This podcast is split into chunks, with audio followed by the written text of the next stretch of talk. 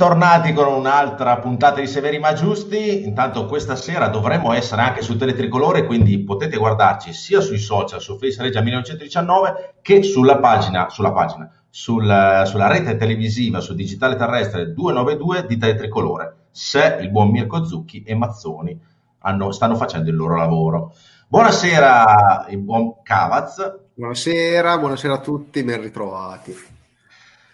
State pronti perché stasera faremo una trasmissione veramente interessante, anche bella, perché parleremo non solo di Reggiana, di calcio e di tutto quello che concerne il lato sportivo, ma parleremo anche di commerciale, perché avremo un ospite d'eccezione che lo ringraziamo da subito. Buonasera Cesare Roberto. Grazie a voi per l'invito, è un piacere. Ma non saremo solo noi tre, eh, diciamo, i protagonisti, tra virgolette, di questa trasmissione, abbiamo anche eh, altri collaboratori, purtroppo, dai, li vogliamo bene, ce li abbiamo, quindi salutiamo anche il Bomber. Saluto a tutti. Saluto a che tutti. Puoi, puoi, abbassare anche la webcam perché ti si vede dal collo in su, sembri Maurizio Costanzo. Va bene così, va bene così. Va ecco. bene così.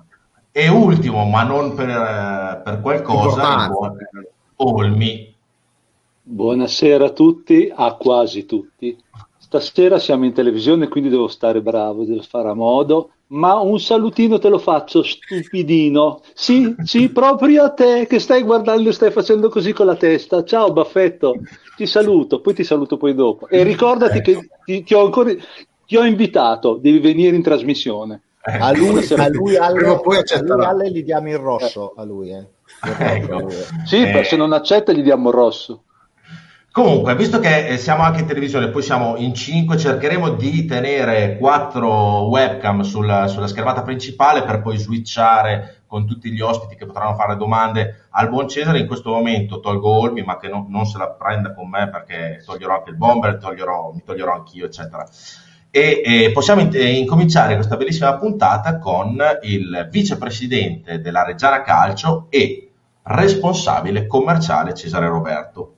Buonasera Cesare, intanto grazie per essere intervenuto qui con noi perché sappiamo che comunque prendiamo tempo alle vostre famiglie oltre che alle vostre aziende. Ecco. No, grazie, grazie a te, grazie a voi per, per l'invito, è un, è un, piacere essere qui eh, stasera con, eh, con voi, nessun sacrificio. Bene, bene. Allora, incominciamo a parlare della partita, prima di inoltrarci nel, nel lato, diciamo, commerciale anche de, della nuova carica che ha eh, in questo momento il, il, buon, il, buon, Cesare, della partita di eh, domenica. Bomber. Ieri. O Di ieri, scusami. Ah, ieri. Ah, la partita di ieri è stata una, è stata una buona reggiana, secondo me, una buona partita. Abbiamo incontrato una, una bella squadra che ha qualità innegabile e non a caso la differenza l'ha fatto quello, ha fatto un giocatore che è il 7 Roden che praticamente ha, messo, ha messo zampino nei gol e occasioni del, del Forsinone però la Reggiana se l'è giocata tranquillamente, ha fatto le, sua, le sue logiche, il suo gioco, ha un'identità di gioco e lo esprime sempre, qualsiasi giocatore gioca. Mi dispiace solo per il Bomber, per Zamparo, che purtroppo adesso secondo me sta vivendo un momento cioè non, ha, eh, non, è in fiducia perché secondo me in quell'occasione lì lui se domenica scorsa alla traversa di Cosenza faceva gol secondo me ieri spaccava la porta. Invece lì è, ha avuto l'istinto di andarci di petto che insomma se sei sul, su, a un metro dalla porta fai gol ma al limite dell'area piccola diventa dura.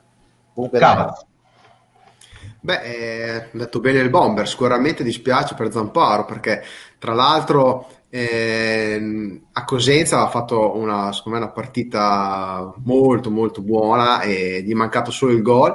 E ieri sì, non è stata certamente una, una partita giocata al massimo, però ehm, con, nel complesso mh, devo dire subito a caldo, perché poi le partite vederle a caldo e viverle è sempre eh. diverso. Era un, un po', non dico arrabbiato, però eh, un po' deluso, nel senso che mi aspettavo, eh, vedendo anche il Frosinone, che è squadra sicuramente superiore a noi, ehm, però non ci ha martellato come poteva essere una squadra di, di livello superiore.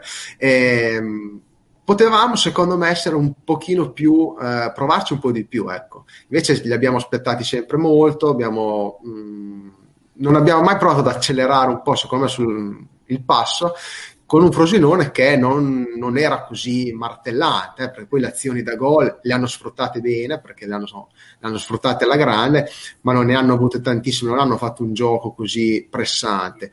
E quindi però nel complesso abbiamo fatto, secondo me, ripensandoci a freddo, comunque una buona partita e abbiamo giocato, come ha detto bene il Bomber, con un'identità, cioè ormai questa squadra ha una sua identità e eh, la, sta facendo, la sta facendo vedere con ovviamente alcuni limiti e sapendo che contro certe squadre ovviamente è, è molto dura. Ieri non c'è, andata, non c'è andata bene, però secondo me, anche sentendo poi le parole di Alvini, eh, nel dopo partita anche lui era un masto un po' amareggiato appunto per il fatto che questa partita si poteva anche pareggiare e non avremmo rubato assolutamente nulla secondo me. Una, Reggiana, una Reggiana che eh, comunque ha perso, insomma che meritava credo il pareggio, ha giocato a viso aperto con una squadra, ricordiamoci che eh, fino a, a, pochi mesi fa il Frosinone si stava giocando la Serie A al picco di Spezia, poi dopo eh, ha perso diciamo, gli scontri tra casa e, e fuori casa, eh, una formazione che non è cambiata grosso modo de, della stessa formazione che si è giocata la Serie A pochi mesi fa, quindi Cesare cosa ne pensi di questa Reggiana che comunque ieri è vero, ha perso, però forse si meritava qualcosina di più.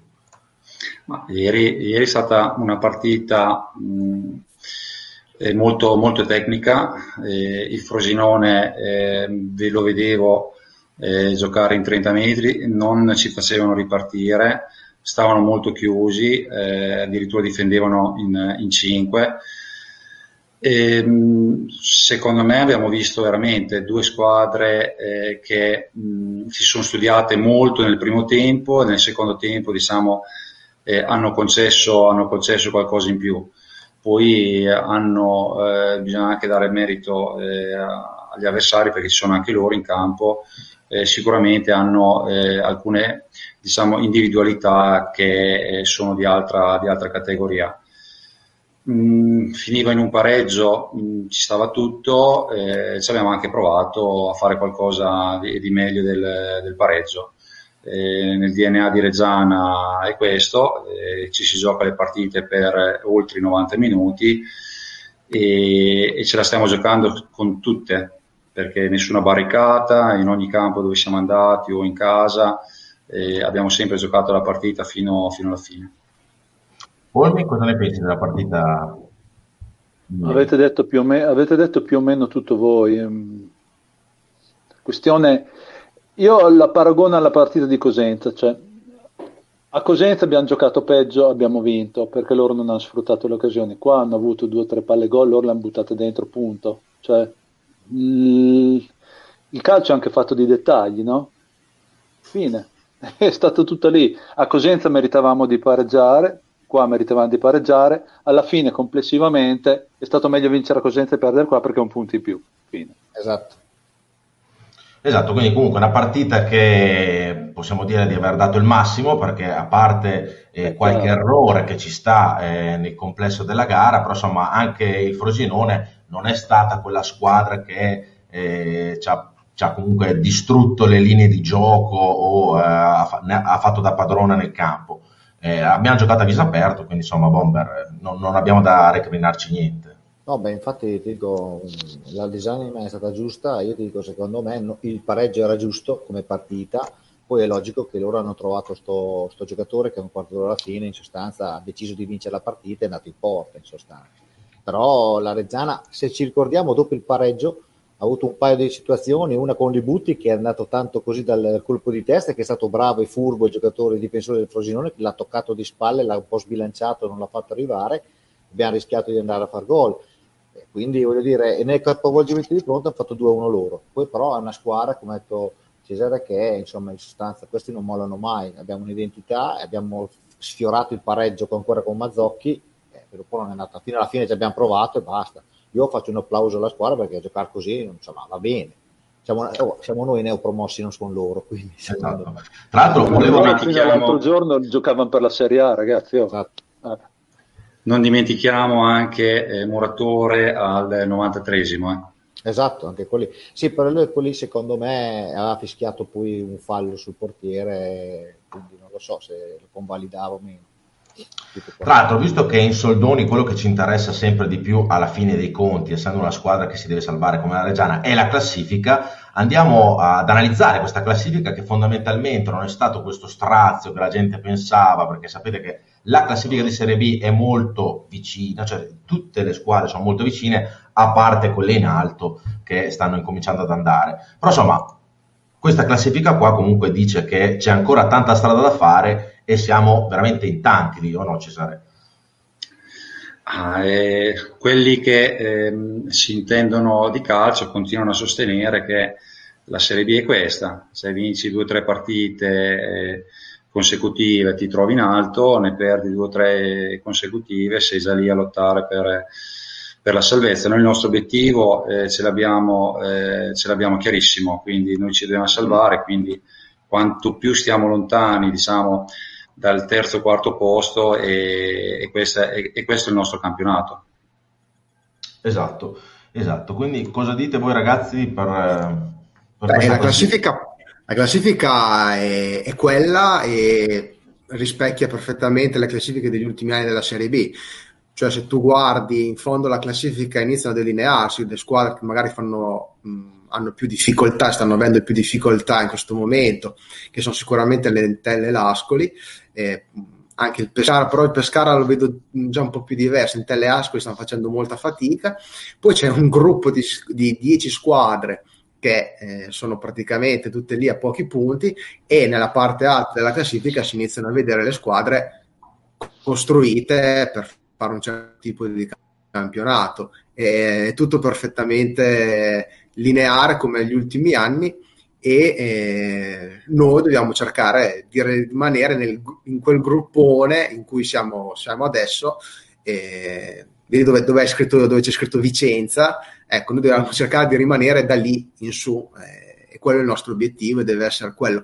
Ho sentito eh, sinceramente varie, mh, opinioni, diciamo, che non mi trovano molto concorde in questo, in questo periodo. Cioè, sembra che ci sia troppa esaltazione. Io in realtà non la vedo tutta questa gente troppo esaltata di dire facciamo, vinciamo, andiamo in Serie A. Cioè, Mm, io vedo ovviamente molti commenti equil- abbastanza equilibrati. La gente ovviamente è contenta perché, cioè, non ho capito, dovremmo essere scontenti di questa squadra. Cioè, mh, mm, volare basso non vuol dire non essere contenti della posizione del momento della Reggiana.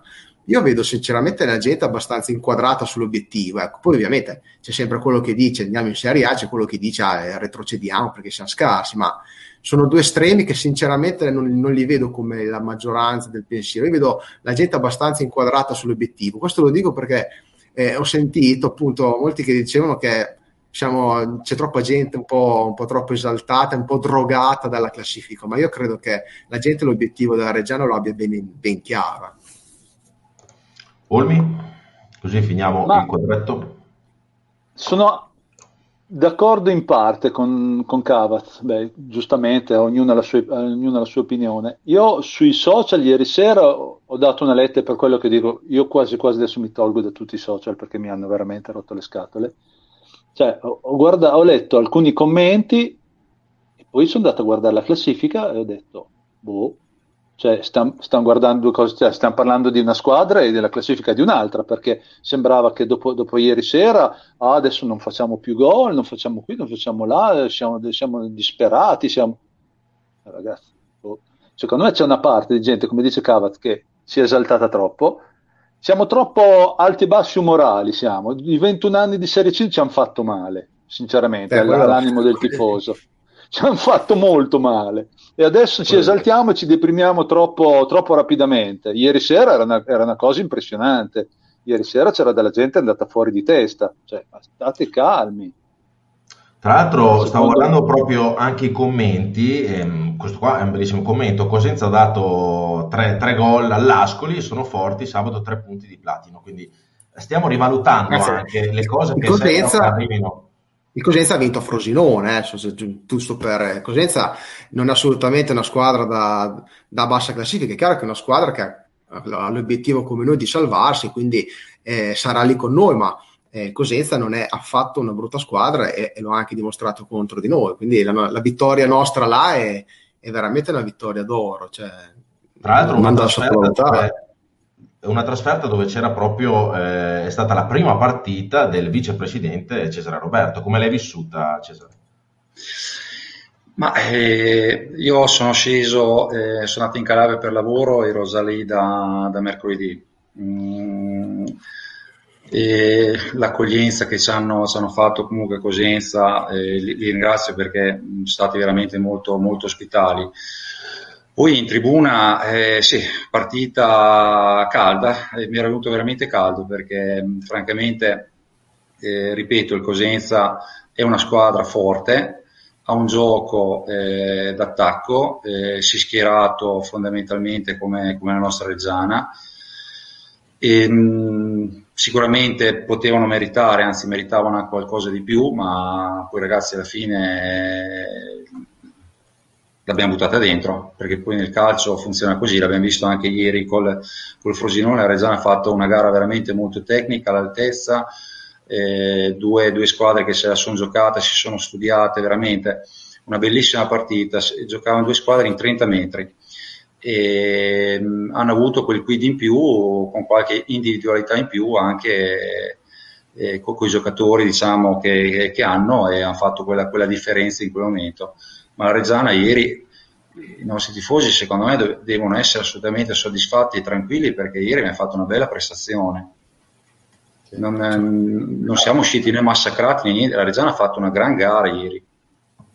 Esatto, so, sono d'accordo. E... Infatti dicevamo appunto prima, eh, c'è, c'è un, una discrepanza di commenti un po' esagerata, quindi abbiamo anche il vicepresidente, possiamo approfittarne anche per appunto chiedere a lui di no, dire qualcosa, nel senso l, la società come sta vivendo questo momento e eh, appunto non dico tranquillizzare i tifosi, ma comunque dare un, un segnale ai tifosi su, su, su in, in, che strada rimanere, ecco, perché c'è un po' troppo discrepanza ecco, su, sull'umore dei tifosi. Ma la, la strada, eh, dobbiamo sempre ricordarci che l'obiettivo, eh, l'obiettivo è la salvezza, eh, giochiamo con, con, delle squadre che cioè non è che andiamo in campo, in campo da soli, cioè bisogna anche poi dare i meriti eh, agli avversari. La cosa eh, che lascia eh, tranquilli, mettiamola così, diciamo questo, è che quando c'è la prestazione va bene, va bene, poi c'è quella volta che eh, per un quid di differenza la perdi o la puoi vincere, però è fare una prestazione. Eh, ieri sera, ma anche a Cosenza, cioè abbiamo, fatto, abbiamo fatto quello che dovevamo, che dovevamo fare, quindi va bene così, va bene così, la gente si deve salvare, non, non dobbiamo pensare o distrarci su altri, su altri obiettivi. E non è il campionato passatemi il termine, abituati della Serie C che lì parti, eh, come parti arrivi fondamental, fondamentalmente fino in fondo, cioè è un'altra cosa. Qua siamo, sono tutte squadre forti, tutte, non, eh, quando sento parlare dell'Ascoli, dell'Entella, che ormai sono... No, no, non è così, non è così. Non c'è una squadra morta, diciamo, la squadra no, Materasso che... Ti voglio fare un no. esempio. Ti voglio fare un esempio. Settimana scorsa, quando siete a Cosenza, l'Entella ha giocato in casa con l'Empoli, primo in classifica primo tempo si finisce 4-0, non c'è niente da dire. Per l'entella, eh. Sì, sì, no, non, certo. non, è andato dentro, hanno fatto gol lo stesso, sono di vantaggio, poi dopo a tre minuti del secondo tempo hanno preso tre gol. No, ma infatti in questo momento sono le due squadre più in difficoltà, però ricordiamo lo Spezia l'anno scorso dove era, quindi... Certo, eh, certo. Fondo, si, si, può tutto, si, può tutto, ribaltare. E viceversa il Perugia era in alto e si è trovato giù. Anche perché parliamo volevo, di squadre... Volevo, eh, Volevo co- collegarmi a quello che ha detto Cavaz prima, sì, che sembra che ci sia, nessuno si esalta qua, quando uno vince Cosenza diventa pensa, io, io guardo sempre la parte destra della classifica, mai sinistra, cioè, assolutamente, più sto lontano di lì meglio sto e basta. Però bisogna essere anche, anche a commentare, cioè delle volte sono sempre, il bicchiere è sempre mezzo vuoto, tutte le volte, se perdi è perché non vai bene, se vinci è perché gli altri hanno avuto le occasioni, ma cioè, ragazzi, eh, insomma, sono in Serie B, abbiamo cambiato il campionato. Eh. Cioè, delle Ma volte io... Devi avere, delle, devi avere un po' di equilibrio, io dico questo, secondo me. Cioè. Volevo, mm, mi permettevo anche di, di, aggiungere una cosa che magari sembra quasi eh, sia stata completamente un po' dimenticata la cosa. Mm, noi abbiamo ricominciato un campionato contro, eh, contro, la Cremonese.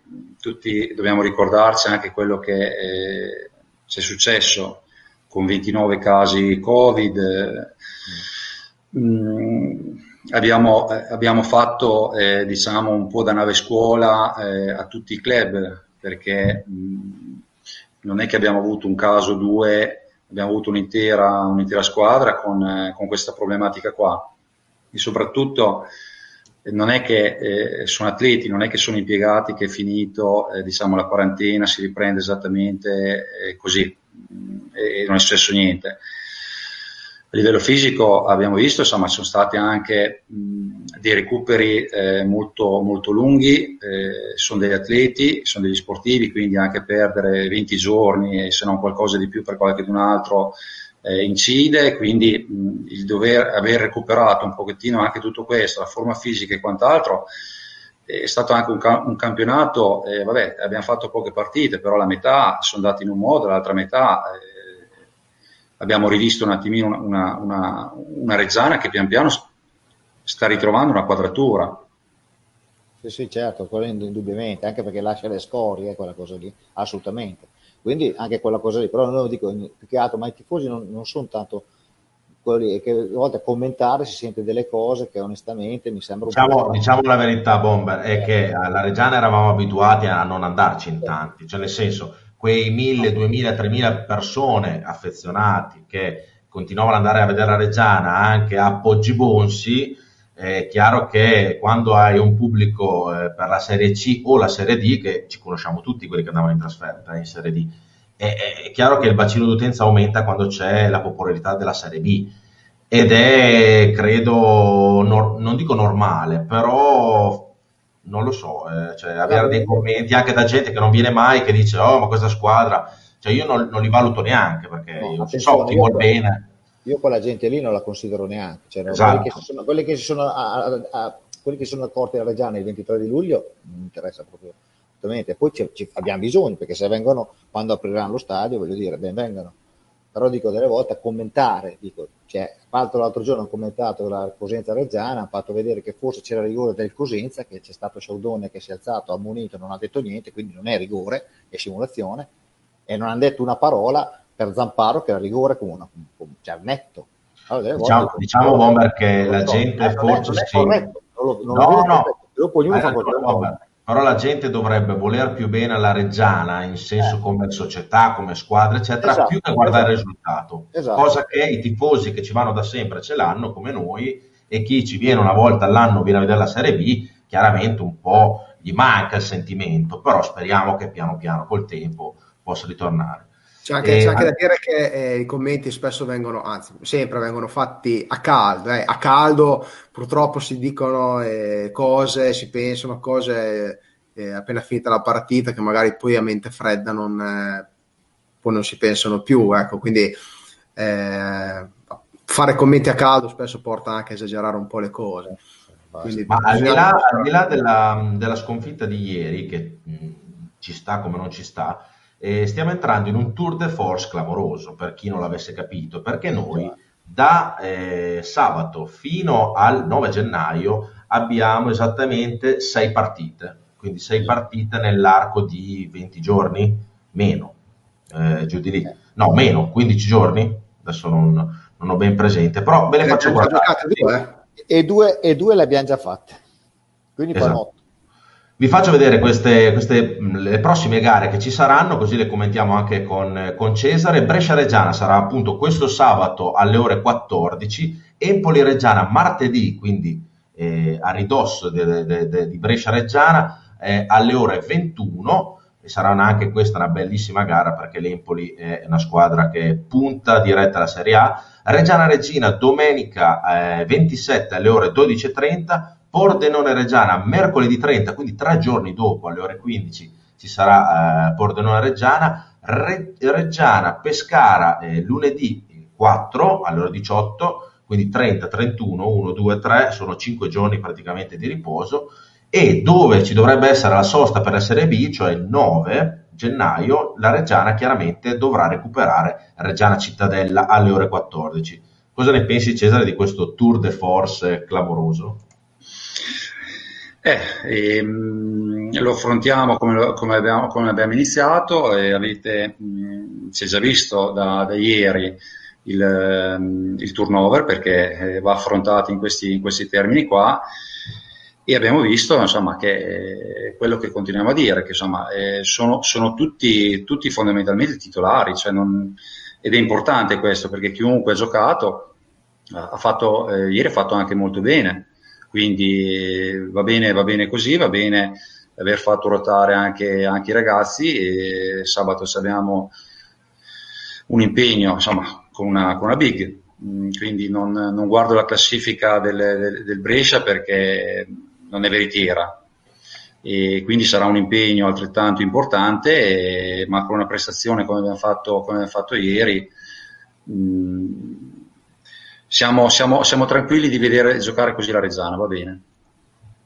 Olmi, cosa ne pensi di tutte queste partite, una dietro l'altra, un impegno bello importante? Penso che, se, penso, penso che se avessimo uno stadio nostro potremmo anche dormire allo stadio, già che siamo sempre a giocare. Oh, no, in teoria io... siamo in affitto, quindi potremmo dormire lo stesso, perché quando non è in affitto... Vabbè, esatto. stendiamo un pietoso velo, dai, stendiamo un pietoso velo che è meglio. Comunque, Sempre rimanendo in argomento, mi allaccio a quello che diceva prima Cesare, che la classifica del Brescia è falsa, esattamente falsa come gli spettatori del Sassuolo. Fine, chiusa la parentesi. no, dai, speriamo di, speriamo di fare il meglio possibile. Dai, qua è veramente tosta, soprattutto queste, le prossime due partite. Le prossime due partite contro, contro queste due big, io se, se arrivasse qualche punticino sarei, sarei felice, però sono tranquillo. Vabbè, prima di introdurre la bellissima iniziativa che ha fatto Reggiana, che ti voglio bene, dici un po' te anche la tua opinione su questa classifica e questo comunque eh, tram tram di partite che ci sarà fino al 9 gennaio. Ma per la classifica, nonostante la sconfitta, non è cambiato nulla, siamo sempre decimi, perché lì ci hanno messo il Brescia, ma ci siamo noi, hanno una partita in meno, quindi eh, quindi siamo decimi. Bomber, lascia loro, lascia loro lì. Abbiamo, io guardo dietro, quindi abbiamo sì, esatto. 4 punti, 4 punti dalla, dalla quintultima e quindi questo è interessante. E, e, lì va benissimo secondo me per il momento per me il campionato che sta facendo Reggiana è veramente ottimo direi e per quanto riguarda invece hai detto il, ah, il calendario il calendario, meno male che ci ha messo alle 15 a Pordenone perché inizialmente era alle 21, il 30 di dicembre non era male. Eh, però sì, eh, lo sapevamo, sono otto partite iniziate da Cosenza e adesso ci sarà da gestire la rosa nel miglior modo possibile perché poi andare anche a, a forzare troppo il giocatore si rischia di infortuni, quindi cioè, poi sì chiaro, è il loro mestiere, gestiranno tutto il lavoro in una certa maniera, in maniera, in maniera ottimale, sono convinto e dobbiamo fare questa scorpacciata di partite così ci divertiamo anche noi, dai, a vedere ogni tre giorni. Allora, prima di andare a parlare dell'iniziativa, visto che comunque non abbiamo solo il vicepresidente, ma anche il responsabile commerciale, dove possiamo comunque eh, andare a parlare di tante cose di Reggiana che la gente no, no, non vede, perché noi guardiamo solo il lato sportivo, ma ci sono anche tante persone che lavorano all'interno della società e che sono tra virgolette invisibili, è giusto dargli un po' risalto. Andiamo a leggere un po' di messaggi che ce ne state mandando tantissimi, onde evitare di stare indietro. Eh, allora, già me li immagino. Stefano Foroni, mi dispiace per Zamparo se ha mangiato gol non da lui. Vado, vado, veloce perché così se dobbiamo rispondere a tutti... Stasera ha sbagliato un rigore Ronaldo, caro, quindi possono sbagliare tutti. Eh. Ecco. Succede, succede. Nicolò Pistilli, Libuti mostruoso, complimenti a Libuti da parte mia, ma chiedo, credo anche da parte vostra, che sulle prime sue partite di Serie B sta facendo veramente un, eh, un'escalation di partite importanti. Eh. Quando lo chiamano, no Cesare, quando lo chiamano a giocare in campo da titolare è sempre presente. Tra l'altro ha anche eh, preso una munizione ieri, quindi eh, non, è non, è, non, è, da lui. non è da lui. Esatto, esatto. Ragazzo fantastico. È, è, migliorato, è migliorato tanto, quindi. Ma andiamo avanti con i messaggi. Giovanni Giglioli, bella partita, i due esterni in fase difensiva devono chiudere un metro in più, se no rimane il buco da dove sono entrati per fare due gol. Esatto, è vero, però ci sta anche a fare l'errore, ricordiamo che siamo più in Serie C. Eh, Gianluca Lugli che salutiamo. Buonasera ragazzi, abbiamo un'ottima squadra, adesso tocca a noi aderire, esaurire tutti i 5.000 voucher che la società ci mette a disposizione. Bravo Gianluca, ne parleremo fra pochissimo. Giustissimo, giustissimo. E... Vogliamo, vogliamo, fare mercato? Boh, cacciamo i soldi ragazzi. Esatto, ma adesso ne parleremo. una mano alla società. Gabriele Menozzi, io sfrutterei di più Voltan, per me ha dei gran numeri, io direi che siamo tutti d'accordo che Voltan è stato un investimento importante per la società, ma credo anche che lo sta dimostrando, insomma non è un brutto giocatore. Poi ieri è entrato chiaro... bene, ieri è entrato bene, quando è entrato è entrato bene, poi dopo ma anche a Cosenza, ha beccato sette punizioni, cioè lui è quello che deve fare, ha fatto. Sì. Sì. Andrea Fanni, nell'azione di Muratore ha fischiato il fuorigioco del giocatore dietro al portiere Martinelli, mi sembra. Esatto. Sì, sì, sì, sì, e Stefano Foroni, penso che le ultime tre sono le peggiori, noi ce la giochiamo per evitare le play-out. Eh, non è detto, ragazzi, perché la classifica di Serie B, come abbiamo detto prima, mh, può cambiare da, da, partita a partita. Quindi no, no, non è detto.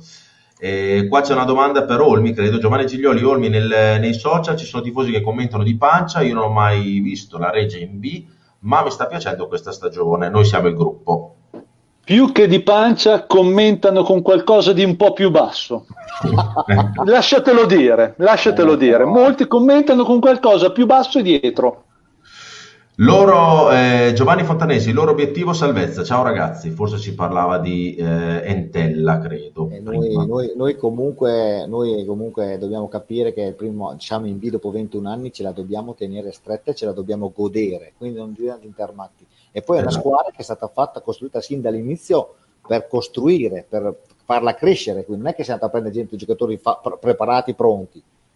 Cesare. Roberto, una domanda per te, ah. eh, quanto manca il tifo? Qual è il coro che, vi, che ti piace di più?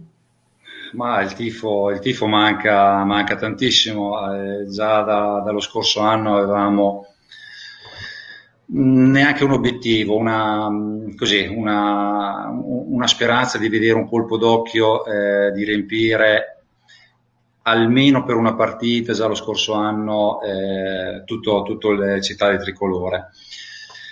E a oggi siamo addirittura all'opposto perché quando fai il, il record negativo che, che, ti trovi con 30-40 presenze, cioè contandoci noi e tutto lo staff, cioè, quindi manca, manca tantissimo, è un componente fondamentale, facciamo la Reggiana fa, eh, fa, fa, facciamo spettacolo, quindi assolutamente è un qualche cosa che dobbiamo portare un attimo di pazienza, ma siamo, siamo convinti eh, di poter rivedere f- finalmente davvero qualcosa, qualcosa di un po' di meglio di adesso sugli spalti. Adesso parleremo di questa iniziativa perché ce la stanno scrivendo in tanti. Facciamo tutti il voucher, aiutiamo la società contro questa pandemia. Dario Bucari, esatto. E, ehm, poi ci scrivono grazie per quello che state facendo, sempre Dario vi scrive, quindi mi fanno anche complimenti giusti. La Serie B è bellissima, Marco Ferrari, finalmente qualcuno che è positivo, oh, anche se oh, si perde la, la Serie B oh, è bella. No, ha ragione il bomber, eh, ha ragione il bomber, cioè eh, ce la dobbiamo anche un po' godere questa, quest'anno perché voglio dire, dopo tanti anni, dopo aver visto la Serie D due anni fa, non ci dimentichiamo, non vent'anni fa, l'abbiamo vista due anni fa, eravamo a Oltre Po Voghera a giocare e, e, e poi Oltre Po Voghera era anche un, era anche un lusso. Adesso penso che quest'anno, quest'anno ce la dobbiamo anche un po' godere questa, questa Serie B, senza continuamente dover eh, pensare, criticare o lì non è andato bene. Sì, insomma, godiamocelo un po'. È vero che da casa purtroppo è diverso. Se fossimo allo stadio sono convinto che potremmo anche sfogarci un po' di più, diciamo. Vederla da casa è più facile arrabbiarsi, più facile, però insomma, siamo in Serie B per una volta. Mi, mi, collego al tuo discorso, Mario Pippo Santa Chiara, due anni fa gioca- giocavamo a Lodi, per adesso non eh. siamo mai stati in zona playout, di cosa ci lamentiamo? Eh, beh, direi, direi. Direi. Alessandro Morini, se c'è la prestazione oh. non porta a casa punti, quando non ci sarà, ci sono squadre dietro, vedi Cremonese Pescara e Regina che metteranno mano al portafoglio a gennaio. Lei cosa pensa? Ci Questo sarà... è mio. Questo è mio. Questo è mio, è la mia preda. Non vi azzardate a rispondergli. Io so che tu non ti chiami Alessandro Morini, ma sei tu Baffetto che stai usando un profilo falso. Non, non mandare messaggi perché non ti rispondiamo. no, ma è, c'è poco da cioè, no, comunque giustamente se vuole rispondere Cesare Roberto perché gli altri si rafforzeranno chiaramente, ma no. la Reggiana farà la sua ma, parte. Eh, diciamo che a gennaio, a gennaio eh, puoi eventualmente eh, provare a, a, fare uno, due inserimenti, non rifai squadre, non, eh, non è che sistemi interamente la squadra, quindi ehm, le, le, squadre si fanno, si fanno nel, periodo, nel, periodo, estivo e con la preparazione estiva e tutto, e anche perché non, non, è facile, non è facile trovare magari anche poi i giocatori pronti, eh, in genere sono, sono sempre magari inserimenti che qualcosa magari lo vedi un pochettino più avanti, cioè i giocatori forti e quant'altro sono già tutti quanti contrattualizzati. Cioè. Infatti. Eh, Cesare, leggo l'ultimo messaggio, poi andiamo a parlare di Ti voglio bene, eh, perché ce ne sta mandando tanti, dopo ci dicono che non li leggiamo. Eh, allora, ecco qua un altro. Marco Ferrari, esatto, perdere delle settimane di allenamenti è veramente difficile, avremo più fiato rispetto agli altri alla fine. Questo lo vedremo. Speriamo. Esatto. Eh, Enrico Borciani, ci lamentiamo del brodo grasso, scusate ho cambiato l'inquadratura, eh, abbiamo, ah no, Cavaz è uscito, abbiamo eh, una società seria, manteniamo la B e facciamo crescere la squadra giovane e poi ci divertiremo. Direi che queste cose sono giustissime. Eh, ciao ragazzi. Noi, noi, comunque fisicamente nei secondi tempi usciamo, usciamo spesso e volentieri. Eh. Cioè, anche ieri a Cosenza ne avevamo di più di loro secondo tempo. Cioè, oh. Anche esatto. ieri abbiamo fatto la partita un po' più offensiva nel secondo tempo cioè, non, è che, non, è che, molliamo, poi è logico che eh, potremmo essere ancora un po' più, magari un po' più, più fiato, però secondo me non, non, non, è che, non, è che, siamo penalizzati sui secondi tempi, almeno non ho visto così la Reggiana ultimamente. Gigi Frigeri, ciao ragazzi, meglio una, una, vinta e una persa che due pareggi. Grande Gigi, salutiamo esatto, la, ciao, la, Gigi. la nostra mascotte. E poi andiamo a leggere gli ultimi messaggi. E José, la gente, diciamo sono una ventina di persone disfattiste, sempre le stesse che scrivono in tutti i gruppi e pagine della Reggiana, questo è vero. Bravo, bravo José. Gestendo i social, anche io li Ciao José, ciao José.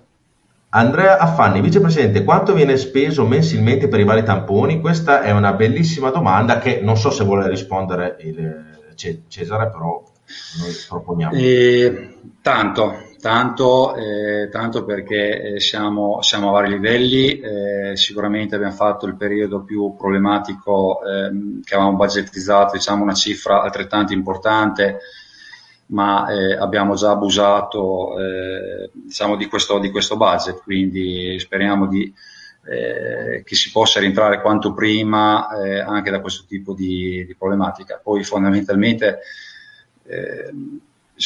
speriamo che, di aver già dato, eh, perché no. Esatto. noi da questo punto di vista, insomma,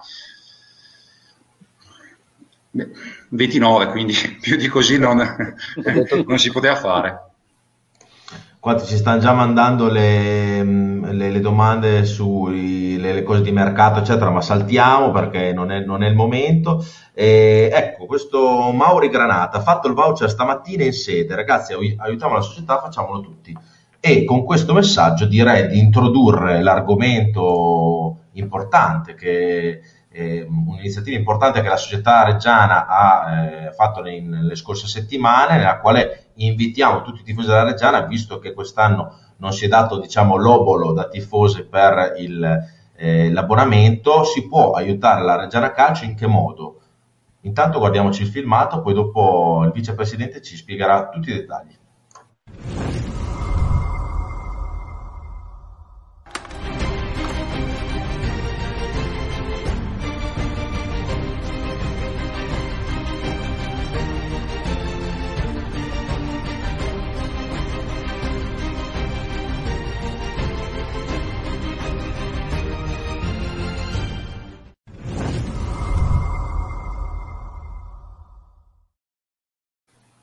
Ecco, abbiamo visto questo bellissimo filmato che spiega un'iniziativa importante che la società ha appunto attuato in queste settimane. Di cosa si tratta Cesare Roberto?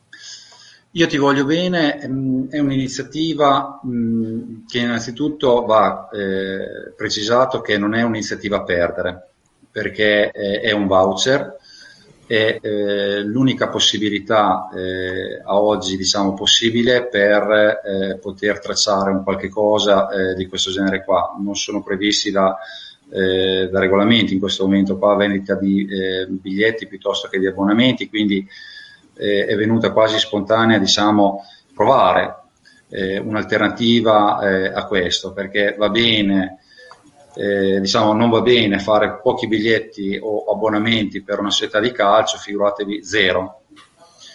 Eh, era un introito che inizialmente insomma, si pensava e ci contavamo su eh, una numerica eh, giusta per, per, per, quest'anno qua, in realtà ci siamo trovati eh, a, a, zero nel nostro budget. Perché, eh, perché io ti voglio bene? Io ti voglio bene non è, non è, una, eh, non è un voucher eh, a perdere, non è una donazione a perdere, ma è semplicemente un anticipo eh, sul, eh, sugli acquisti dei, dei, biglietti. Tra l'altro è anche una, una cosa flessibile perché permetterà eh, alla riapertura, cioè uno può eh, andarsi a vedere due partite in, in distinti, tre in, in gradinata, uno in tribuna, cioè finché non, non viene esaurito diciamo è libero. Tra l'altro eh, può essere utilizzato eh, ceduto anche a un amico, si può, può, può pagare il biglietto eh, al, al, figlio, al nonno, mm, dà anche qualche, eh, qualche vantaggio, dà anche, eh, perché eh, diciamo mm, uno può ricevere il, questo, questo, questa, questo, biglietto diciamo, direttamente sul proprio telefonino, quindi presentare quello a, all'ingresso e quindi accelerare anche l'entrata, eh, l'entrata allo stadio. Ha una durata fino al 31-12 del, 2000, del 2021, in questo sono comprese anche eh, eventuali partite amichevoli, sono comprese anche eh, partite di Coppa Italia, eh, un inizio anche di campionato eh, diciamo sul prossima, sulla prossima stagione, quindi insomma eh, c'è tutto il tempo per poterlo, eh, per poterlo esaurire piuttosto che scalare, regalare. Mm, cosa chiediamo? Eh, non chiediamo, eh, ripeto, qualcosa tipo crowdfunding a perdere, ma eh, chiediamo semplicemente una, un anticipo eh, su queste entrate qua allo stadio.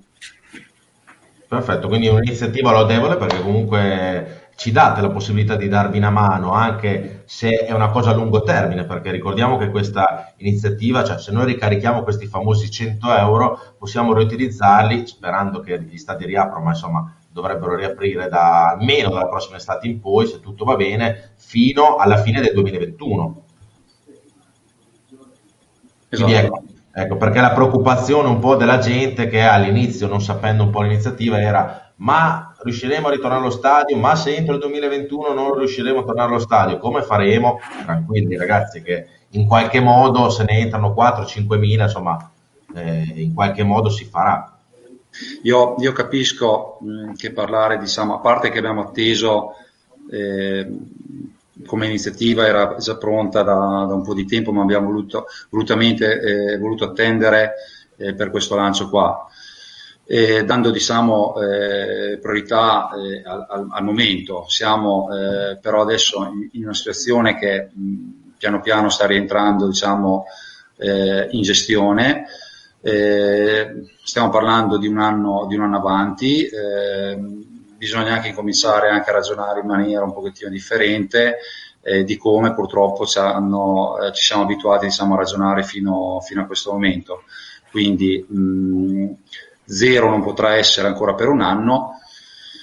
Se proprio vediamo magari che le cose possono andare anche in questi termini qua, ma eh, insomma, con, eh, valuteremo anche la cosa. Adesso ripeto, l'intento della società è quello di eh, farli utilizzare, di spenderli eh, in biglietti, non, non, non di chiedere una, una, una donazione, un gettone a perdere e basta.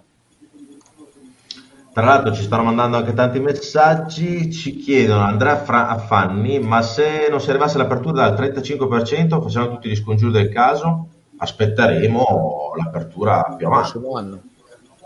Mm, allora, eh, diciamo in questo caso qui, eh, comunque chi sottoscrive, eh, chi sottoscrive eh, il voucher ehm, diciamo, ha diritto comunque di prelazione, quindi eh, dipenderà, adesso le percentuali davvero mh, è, molto, è, è, molto, è molto prematura, è molto prematuro diciamo, pensare cosa potrà essere tracciato, però insomma si parla di questi numeri qua di percentuali.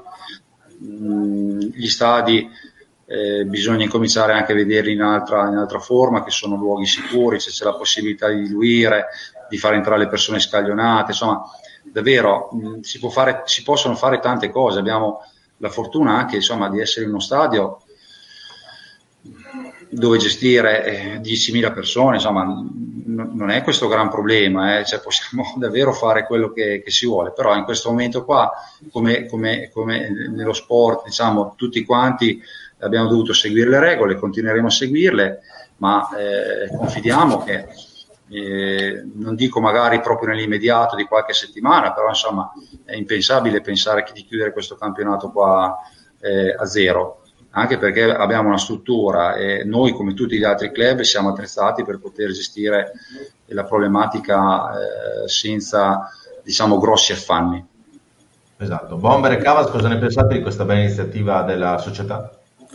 Beh, una gran bella iniziativa, è sicuramente un modo per, per poterla aiutare e contando appunto il fatto che non è un, un contributo diciamo a perdere ma è, dà diritto poi appunto a, a, un bonus diciamo da utilizzare per l'acquisto di, di biglietti futuri insomma non c'è proprio quasi motivo insomma, per non farlo. Credo sia un ottimo un ottimo metodo e siamo anche sotto le feste magari come ha scritto qualcuno uno ce lo facciamo per noi, uno magari lo regaliamo, insomma, è anche sicuramente una bella idea per quello. Beh, per un tifoso reggiano un bel regalo sicuramente. No, è una cosa intelligente, fatta con della testa, perché alla fine anticipi diciamo 100 euro per poi dopo eventualmente spenderli eventuali futuri biglietti, insomma, quindi non è a fondo perduto come detto, quindi è, una cosa, è un aiuto che dai alla società in un anno dove non hai potuto fare l'abbonamento e quindi magari fai così. Esatto, poi tra l'altro è importante il discorso che ha fatto Cesare perché l'anno scorso la Reggiana cosa ha fatto? Ha fatto ehm, il crowdfunding che è una cosa completamente diversa. È chiaro che la gente ha eh, dato per il crowdfunding l'anno scorso e voleva sapere se questa iniziativa era similare, ma comunque in questa iniziativa qua è come se voi pagaste i biglietti in anticipo o eh, quella parte di biglietti in anticipo per poi eh, usufruirne più avanti quando chiaramente la pandemia sarà finita. Quindi insomma è una sorta di anticipo i soldi dei biglietti, ma la Reggiana Calcio non ci tiene, cioè quei soldi lì non è che vanno a fondo perduto, come il crowdfunding che invece era una eh, donazione, diciamo, no? Sì, ma infatti... Sì. Prego, prego. Volevo mh, aggiungere una cosa, magari poi i miei soci adesso mi tireranno le orecchie perché... Ehm, abbiamo, eh, vabbè, come sapete, abbiamo coperto diciamo, le perdite dello scorso anno, che è stata una, una cifra insomma, importante. E come ho detto prima, è zero, mh, mm, cioè pochi biglietti, pochi abbonamenti per una società di, di calcio non vanno bene, eh, abbiamo, quest'anno purtroppo è zero e quindi come, come soci ehm, fondamentalmente abbiamo anticipato eh, questo disavanzo eh, ed è anche una cifra importante perché comunque eh, abbiamo, diciamo, per, per, dare continuità e liquidità alla società abbiamo, abbiamo, già stanziato 2 milioni e 2 che fondamentalmente è l'acquisto di, di, quei mancati introiti di abbonamenti e biglietti che potevano essere diciamo budget di quest'anno. E questa mh, mm, è, è, una bella notizia, nel senso che cioè, è una notizia bella ma anche mh, mm, importante per, da dare la gente a casa perché 2 milioni e 200 mila euro non sono bruscolini ed è un'altra volta i soci della Reggiana che si tirano fuori il portafoglio per eh, colmare, diciamo, purtroppo i, i non abbonamenti, no, eh, Bomber? No, ma infatti almeno ti dà, ti dà il settore di, a chi sei in mano, cioè finalmente è una società seria, con della gente seria che può fare le cose con la passione, quello che ci vuole ci vuole hanno anticipato qualcosa che doveva essere fatto. Però vorrei chiedere una cosa, innanzitutto mi, mi, mi approfitto, ti saluta un, un, tuo carissimo amico Umbi, Umberto. Che ah, che... grande Umberto. un tifosissimo Granata. E ti volevo dire, appunto, tu giustamente zero non si può fare quest'anno, perché giustamente le società non possono reggere una cosa del genere. Ma hai sentore eh, quando si potrà iniziare a fare qualcosa a venire allo stadio? Una data, qualcosa oppure no? No, di, di preciso non c'è, non c'è, niente. Sicuramente l'unico sentore è che si è incominciato di nuovo a parlare di, di queste percentuali, quindi se fino eh, a un mese fa eh, neanche era più eh, ipotizzabile di parlare di percentuali, mh, mm, si incomincia di nuovo a, a parlare di questo argomento qui. Mm, quindi mm, non, non, mi sento di dire eh, un periodo perché non sarebbe corretto eh, nei confronti delle persone che in questo momento qua ci stanno, ci stanno ascoltando. Eh, bisogna però crederci anche che eh, la vita riprenderà, magari se non a pieno come eravamo abituati eh, fino a qualche mese fa, però insomma piano piano stiamo andando in questa direzione e per quanto mi riguarda insomma non, non riesco a ipotizzare una chiusura del campionato completamente ancora in questi termini. Okay. Esatto, Cavaz? No, ha detto una cosa anche prima non, non, da poco, cioè che hanno anche dovuto pianare quelli dello scorso anno, che è, è stata eh, anche quello un, un, colpo, peraltro quello totalmente inaspettato perché è stata una cosa improvvisa e ehm, da una previsione che si fa a inizio anno e di un certo tipo di bilancio ti sei, ti sei trovato a dover pianare dei debiti non previsti e che sappiamo tutti che con Covid, misure anti-Covid, playoff giocati e tutto quanto, sono stati veramente un, una botta bella grossa. Quindi, oltre a quello, aver anche eh, messo dell'altro eh, denaro per eh, sopperire a quest'anno eh, è uno, è, uno, sforzo che secondo me bisogna prima di, eh, di, di dire, scrivere no, come si legge questa squadra ha bisogno di un difensore, due esterni, un attaccante di categoria che fa 20 gol. Bisogna pensare anche un attimo a queste cose, secondo me, prima di... Non siamo purtroppo eh, il Monza di Berlusconi che se va male una partita compra Balotelli e quindi direi che con le possibilità che abbiamo, che sono comunque ottime, ma abbiamo le nostre possibilità, eh, ci sono stati quest'anno e anche l'anno scorso dei problemi ben più gravi e non oso immaginare se quest'anno fossimo ancora, se fossimo ancora in Lega Pro perché eh, hanno tutti i presidenti di Lega Pro bene o male si sono espressi quest- in una maniera quest'anno della serie siamo veramente, siamo veramente messi male quest'anno perché in Lega Pro dove introiti ce ne sono zero è, è veramente un bagno di sangue quindi l'essere in Serie B se non altro poi forse Cesare un po' correggere però credo che su questo lato un po' aiuti ecco.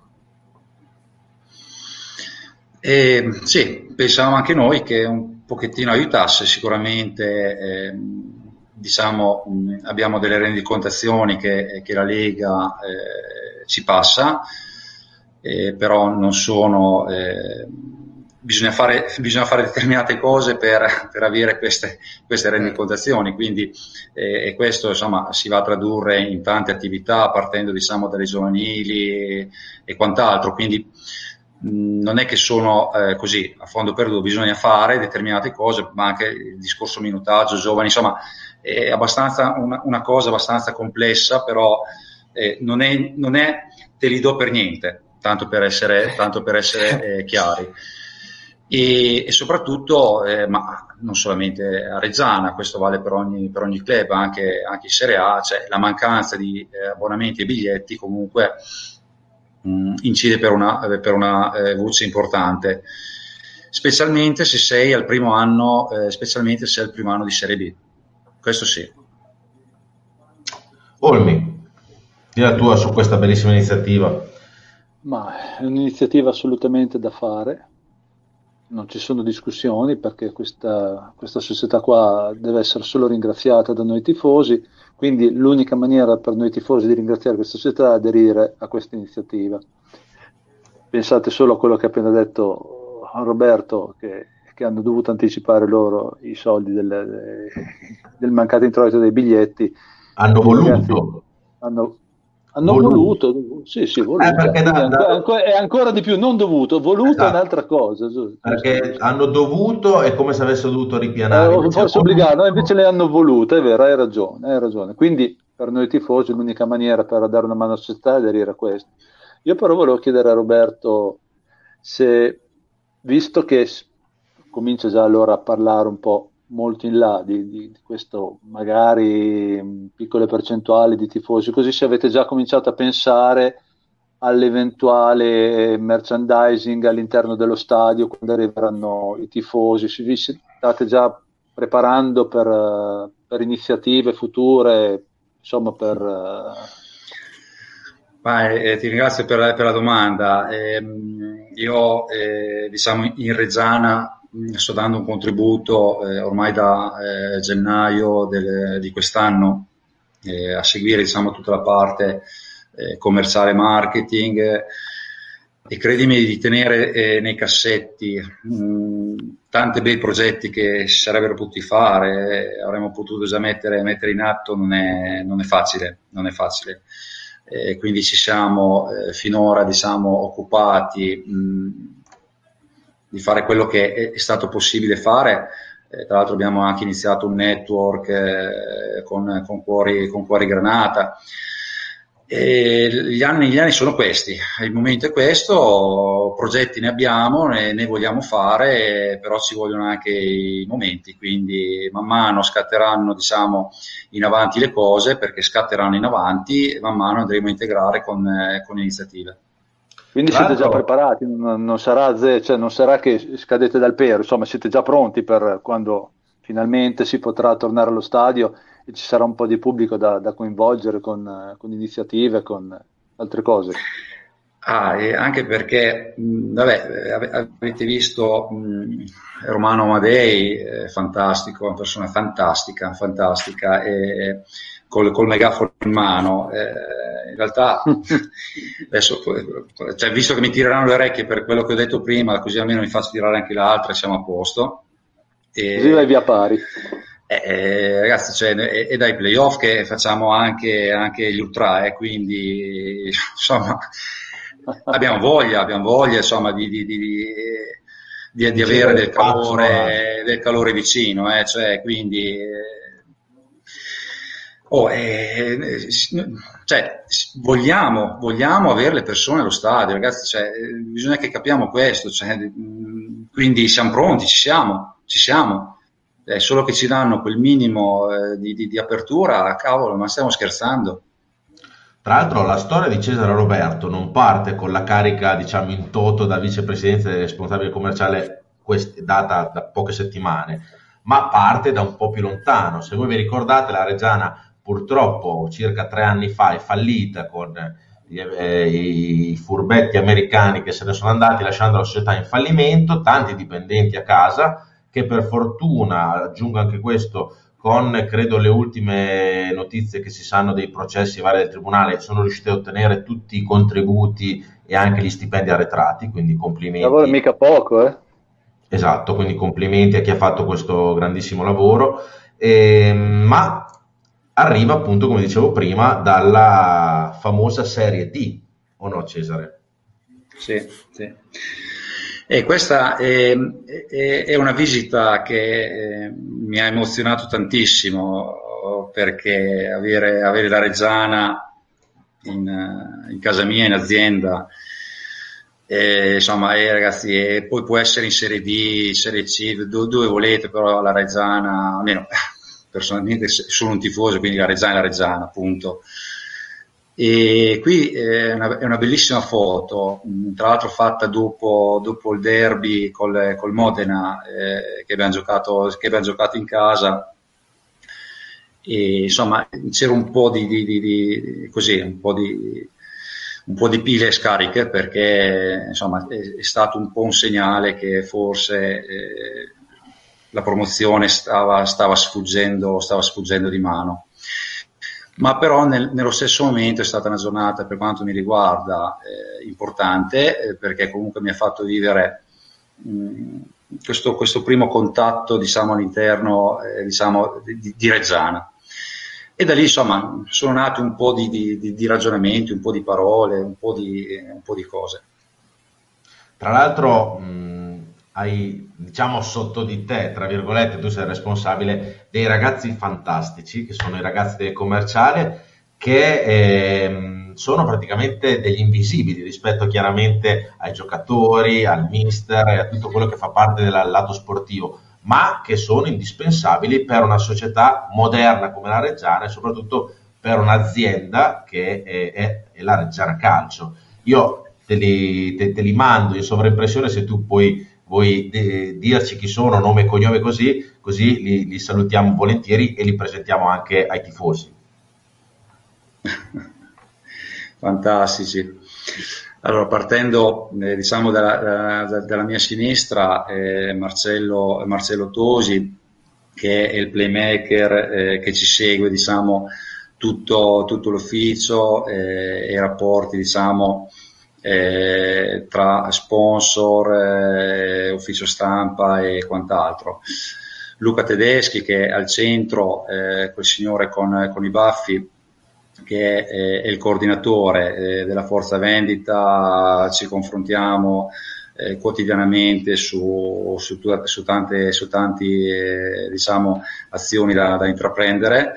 E, ehm, poi dopo abbiamo Massimo Visi che è un venditore, un agente, Fabrizio Menozzi altrettanto è agente venditore storico eh, per Reggiana, come eh, l'ultimo signore ad, um, alla mia destra diciamo che è Massimiliano Strobello, altrettanto agente, agente storico per eh, la società Reggiana. Sono partiti dalla, dalla, serie, dalla serie D eh, ah, qui c'è anche, c'è anche eh, Marco, Marco, Montanari con, ehm, con la maglia della Reggiana. Sì, lui, è, è un, lui, e Massimo Vigili abbiamo eh, incorporati eh, dall'inizio diciamo, di, questa, di questa oh, stagione. la pancetta non ce l'ho mica solo io, eh. Sono anche bravi a tavola, sono anche bravi a tavola, ma credetemi sono anche bravi, eh, ma perché hanno un valore aggiunto, innanzitutto partono sì, che sono tifosi.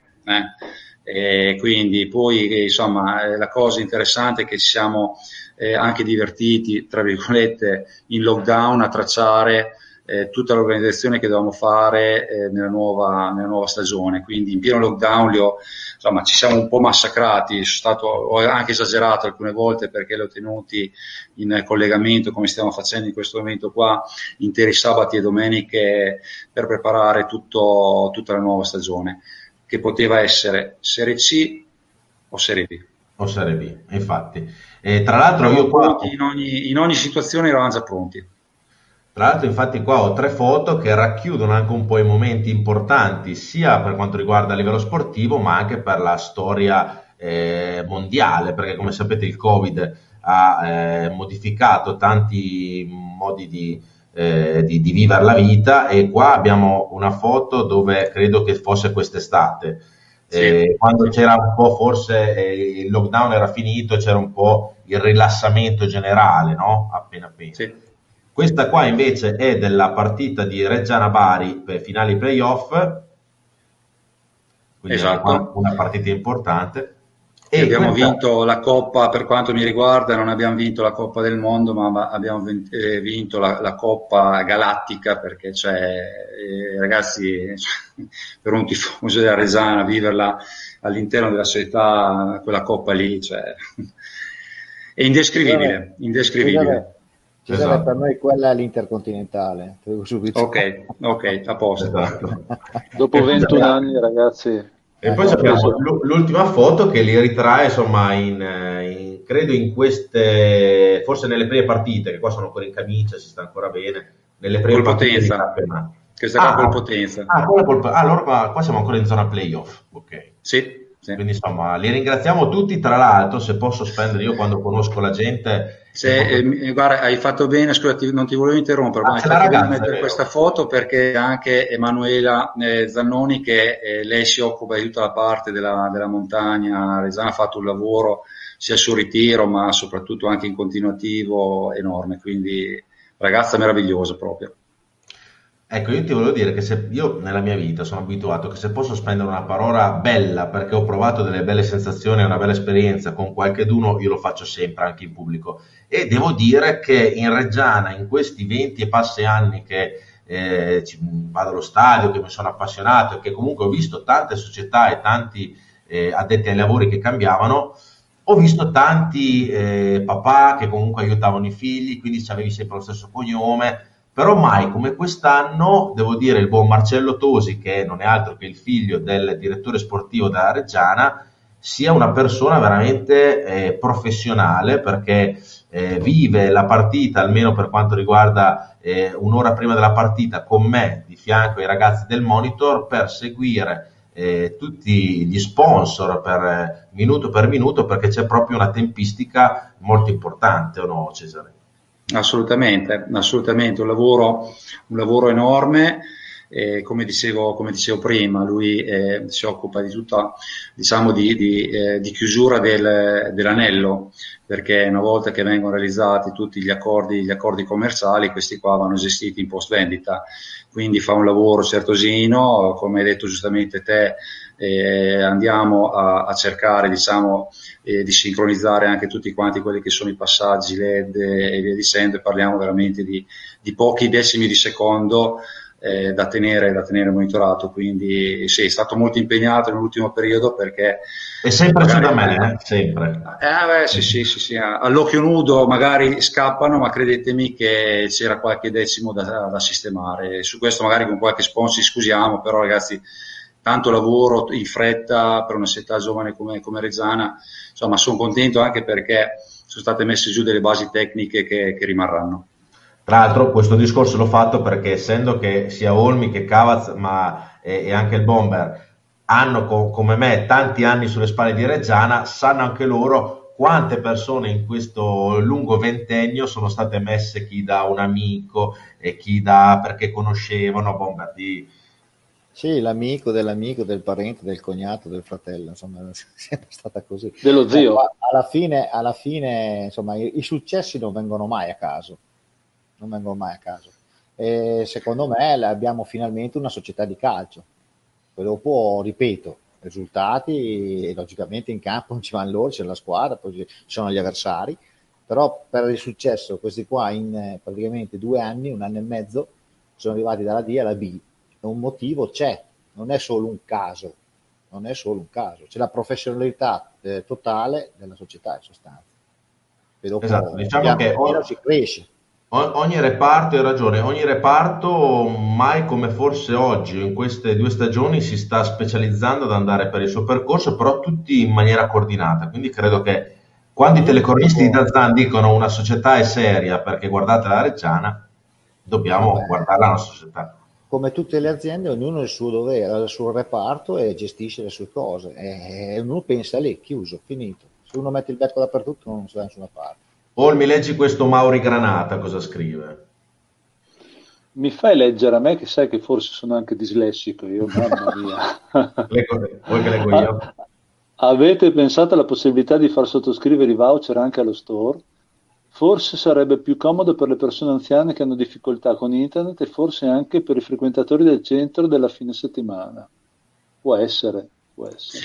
Ma eh, ne, se ne è parlato e ci abbiamo pensato, eh, però non volevamo mettere poi in difficoltà, visto che eh, si può venire in sede previo appuntamento, eh, abbiamo diciamo, tutta l'organizzazione diciamo, per eh, gestire gli appuntamenti eh, in sede reggiana. Non volevamo mettere in difficoltà più di tanto anche il personale dello store a dover gestire appuntamenti o quant'altro. Ok, allora, eh, prima di andare su altri argomenti, che tra l'altro Cesare lo, lo, lasciamo, ecco, Cesare Roberto, che io ho fatto una figuraccia prima perché io l'ho chiamato Roberto no. per 40 minuti e il nome è Cesare, eh, ragazzi, quindi io vi, vi no, non vi faccio far figura del cavolo voi più avanti, il nome è Cesare. Lo so, ok. Ti fa la eh, finta lui, lui ti fa la finta, vedi? No, per io se posso aiutare i, i, i tifosi della Reggiana per... Eh, prossime figuracce le ho fatta già io. No, quindi... no, no, ma eh, anche perché te l'ho detto prima, saresti stato il primo, quindi va benissimo così, tranquillo, non ti preoccupare. No, tra l'altro, Cavaz, tu che comunque anche tu sei un imprenditore, come sono stato io che ho avuto un bar-ristorante. Sì, sì, no, no, però, no, no. Ma che ancora al bar, ancora al bar ristorante. No, io, io, l'ho venduto, io l'ho venduto. Ah, beh, allora è tutto. No, però vi volevo far vedere due dati, perché davanti a noi, oltre ad avere il vicepresidente della Reggiana e il responsabile commerciale, tolte queste cariche qua, è un signore che ha un'azienda importante. E vi faccio vedere questo perché io sono andato a spulciare, seppur su Google, e dati del 2018, però la Sarchio è la settima azienda in Italia per fatturato, eh, fatturato all'epoca eh, del 2018 di 14 milioni di euro, insomma non stiamo parlando di un'azienda proprio, proprio piccolina, eh, o no Cesare?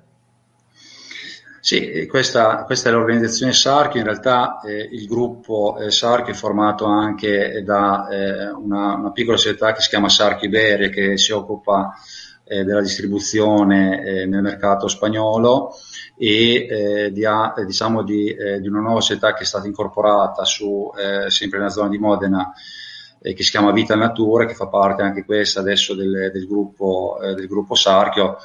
Eh, siamo in un mercato relativamente piccolo perché comunque il biologico eh, parliamo di un 4%, insomma in questo 4% sicuramente eh, non solo ci sentiamo quelli che eh, sono stati tra eh, i pionieri perché eh, fondamentalmente sono 38 anni che siamo, siamo in, questo, in questo settore non dico la prima, si contava però su, eh, su tre dita di, eh, di, una mano, a oggi, eh, sommando diciamo, eh, tutte le varie eh, società e i brand, eh, siamo diciamo, fatturato intorno ai 18 milioni e mezzo.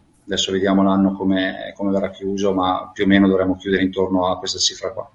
Quindi ci potrebbe stare un attaccante a gennaio tranquillamente. Sì, i conti dell'azienda lo, sono lo... dell'azienda, ma capo, fidati, fidati. Eh, ecco, tra lavorare, lavorare, in produzione lo prendiamo volentieri se ha voglia, però. Eh. Esatto. lì, lì non sono problemi. Tra l'altro, le quote tue, scusami se te lo chiedo, sono personali o sono nella, dell'azienda? No, no, personali. Personali, quindi vabbè, non hai voluto comunque mettere eh, diciamo a rischio comunque l'azienda per qualsiasi cosa, ma sono importanti avere delle quote personali eh, perché sono soldi che è giusto, è giusto tenere divise le due cose. L'azienda, non, non, l'azienda fa, fa, biologico non fa calcio e questa qua è una cosa mia che ho voluto fare per, per Reggiana perché sono tifoso eh, non l'avrei mai fatto eh, di entrare nel mondo del calcio per un altro club eh, eh, per Reggiana che aveva bisogno insomma in quel momento eh, di una mano, di un contributo, chiamiamolo come vogliamo. Tra l'altro doveva essere anche una partecipazione molto, molto breve, poi in realtà state anche molto bravi i miei soci a farmi vivere la cosa, insomma mi hanno coinvolto, mi trovo anche molto bene, sono sincero. Non è facile essere in tanti e quindi insomma trovarsi bene in una società dove siete in, in tanti soci è un valore aggiunto.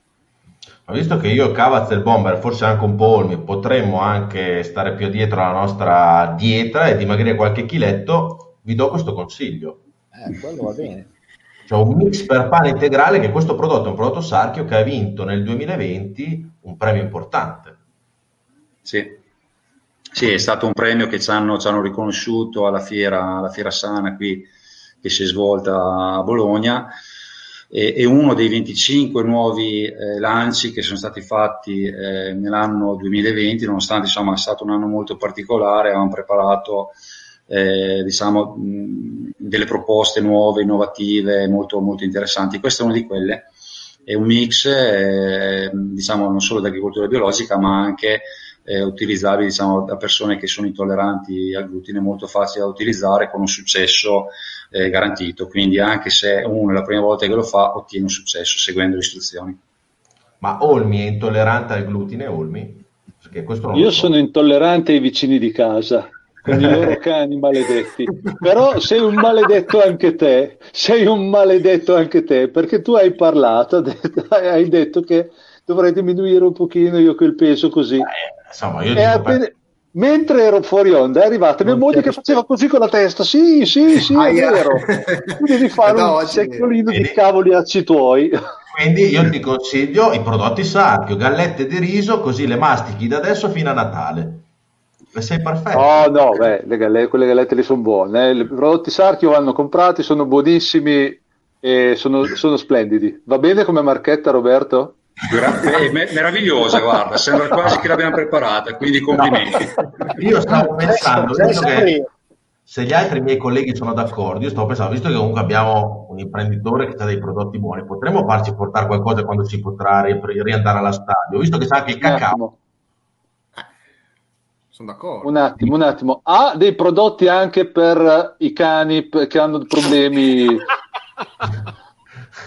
No, perché ho un cane vicino a me che ha dei problemi intestinali, ma vabbè, fa lo stesso. Sto no. cane è un dramma, dramma autentico. No, però visto che c'hai, c'hai, anche il cacao, Cesare, in tutti, in tipo Nutella, no? Però insomma, sicuramente con meno accidenti dentro della Nutella. Beh, in realtà abbiamo tre linee produttive dedicate al mondo, mondo cioccolato, quindi tra tavolette, ricoperture, creme spalmabili, piuttosto che i eh, diciamo, prodotti con inclusione e quant'altro, ma sappiamo gestire la materia cioccolato in una maniera significativa proprio. È per noi un, un, un reparto importante del, no, del nostro lavoro. Eh beh, Sarchio è una, una bella, bella, marca, eh, ragazzi. Io, io, direi che ci aspettiamo una tavoletta a testa almeno, no? Beh, eh, magari anche qualcosina di meglio di una. Eh? No, noi ci accontentiamo. Sappiamo fare anche di meglio, dai. Noi ci accontentiamo. È meglio, allora, tenere, lontani, è meglio tenere lontani il bomber dalla cioccolata, fidatevi. non basta. Oh, il bomber è impegnativo, eh, Roberto. Il bomber è impegnativo. Eh. Roberto, lì ti prendi una gatta da pelare non da poco. Eh. Un giorno di ferie, lo, lo possiamo stancare, lo possiamo stancare. Sì? Quindi... Allora, sì, sì, sì, sì, assolutamente. assolutamente. Adesso un giorno con Face Regia, magari quando Cesare avrà tempo e anche noi saremo liberi da tutti gli impegni vari, potremo anche andare a fare una, un giro in azienda e fare anche un un video, una diretta, qualcosa, insomma è bello anche... Perché no? Perché no? Volentieri, volentieri. Uno, potremmo Molto fare uno sponsor, uno, uno sponsor, tour, eh, giriamo i vari sponsor eh, sì. a fare un tour granata per gli sponsor. Facciamo una, una diretta di Face Arena e noi andiamo indietro con la cioccolata e con eh, boh, effetti integrali, non lo so. Le gallette, certo. Le gallette. Va bene, grazie Cesare. Io ti ringrazio tanto perché ti ho chiesto di partecipare a questa trasmissione molto allegorica, molto faziosa, però insomma simpatica. La settimana scorsa mi hai detto di sì, quindi sei, molto, sei una persona molto disponibile e anche eh, generosa per quanto riguarda le casse della, della squadra dove noi, eh, dove noi tifiamo da, da anni, quindi penso di... Però avrei, avrei un'ultima domanda, perché eh, giustamente vai, vai. abbiamo parlato dell'anno scorso, abbiamo parlato di quest'anno, e che ovviamente abbiamo un obiettivo ed è quello della salvezza, però questa società non, non penso che una volta speriamo di stabilizzarci in Serie B quest'anno, questa società non credo voglia, voglia fermarsi, o meglio, qualche obiettivo in più forse per, per il futuro ci, ci, può essere. Ecco. Cosa dici Cesare? Ma in, realtà eh, di obiettivi, eh, giustamente eh, parliamo di calcio e giustamente si, guarda, si guardano eh, agli aspetti sportivi, però l'abbiamo detto prima ragazzi, cioè, una società è un pochettino più, diciamo, ha un perimetro più largo anche de, dell'aspetto, dell'aspetto sportivo. Quello che posso dire, se vogliamo guardare un pochettino avanti, siamo molto impegnati eh, a dare, a dare diciamo entro il prossimo anno se ci riusciamo è veramente un qualcosa di importante per Rezzana ridargli una casa con dei campi di allenamento. Ragazzi eh, siamo una squadra nomade da questo punto di vista. Cioè stiamo facendo mh, da due anni tre anni anzi a questa parte eh, c'è dei sacrifici incredibili. Cioè una squadra di calcio deve avere una sua, una sua struttura fissa da poter far crescere diciamo eh, i, gio- i, ragazzi giovani eh, e fargli guardare anche magari qualche colpo eh, dei ragazzi più maturi della prima squadra. Cioè, ehm, quindi non so se ti sto rispondendo perfettamente a quello che è la tua domanda, sì. però insomma, voler diciamo mettere che... in piedi un qualcosa di guardando avanti. Mh. Hm?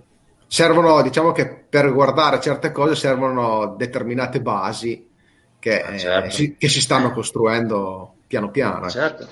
Ragazzi, la Reggiana non ha, non ha un, i suoi campi di allenamento, c'è cioè un, una cosa per un club di calcio che è fondamentale.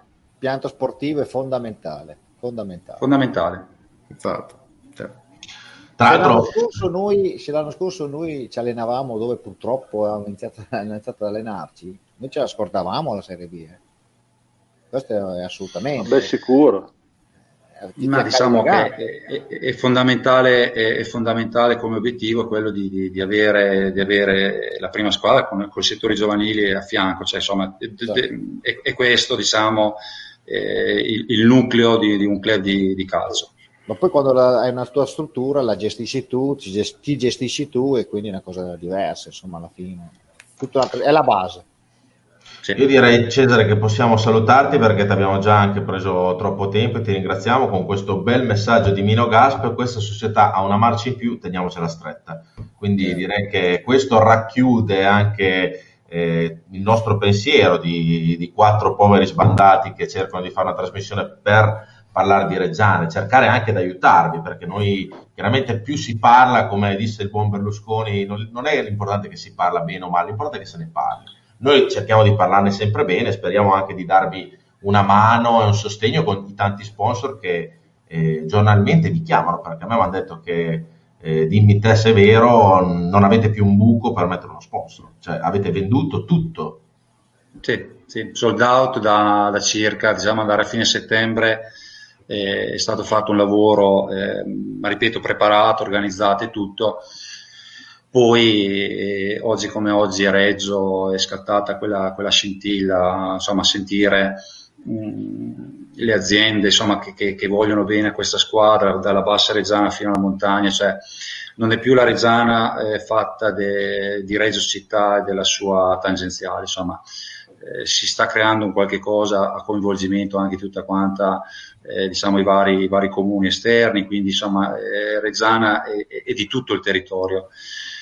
E oggi come oggi, insomma, mi sento di dire che è ed, è una cosa, ed è una cosa importante per, per Reggio Emilia perché mh, avere eh, una squadra di calcio che eh, ha ritrovato insomma, determinate latitudini eh, un po' dimenticate eh, sarà eh, anche insomma, motivo di, di, di ulteriori diciamo, ehm, visibilità proprio per la, per la stessa, eh, per la stessa Reggio Emilia.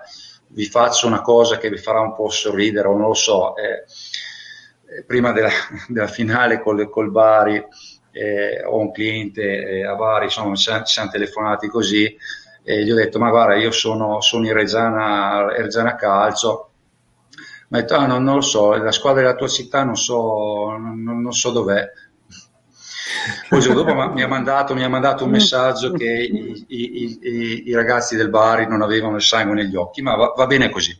Quindi per tornare a noi, per tornare a noi eh, non sembra, ma veramente per, per, una città anche avere una squadra insomma, di calcio eh, dà tanta visibilità. Quindi ben venga per, per Reggio Emilia.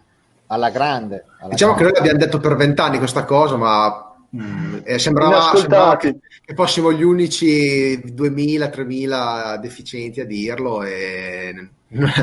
ma forse un fondo di verità c'era. Sì. Bene, Cesare, Signori, veramente è stato, grazie, grazie a voi, sono stato veramente molto bene, è già passato un'ora, sono, grazie dell'invito e niente, forza Reggiana e ci vediamo presto. Grazie, grazie, grazie mille. Grazie, ciao, ciao, ciao, ciao, ciao. Eccoci, allora. No, eh, però fa, fa, un po' arrabbiare, eh, perché voglio dire, cioè, quando si diceva, ma una squadra in Serie B, però soprattutto si diceva a qualcuno di, di in, un po' in alto, no? ma eh, qua ce ne sempre, Qua posso eh. rilassarmi, vero? Posso smettere un po' di fare anche troppo il siamo, bravo. Eh, siamo ancora sul dare... tricolore. Siamo sai che dopo, siamo Mazzone, dopo, dopo, il direttore, sa che ti... No, diciamo che la cosa che fa, Cavazzo, diciamo che la cosa che fa arrabbiare di più è avere tra di noi un opinionista che ha amicizie veramente particolari. Sì, no, esatto, cioè, Bomber, questa da te io non me l'aspettavo. Poi, oh, allora, vabbè, ah, onestamente non, non, me l'aspettavo neanche io, onestamente. cioè, questo di, eh, questo capelli, Bomber. Apri, la, pro, la, prossima ti caccio fuori. Eh sì, ma c'è il cartellino verde. Cavolo, uh, c'è il cartellino verde.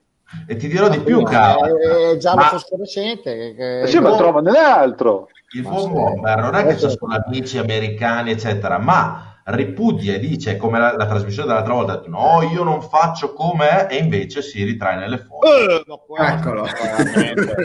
ma, allora, ma allora tu vai innanzitutto era una, una, delle poche volte che mi hanno premiato a foot golf ma stai scherzando mai taroccato una foto.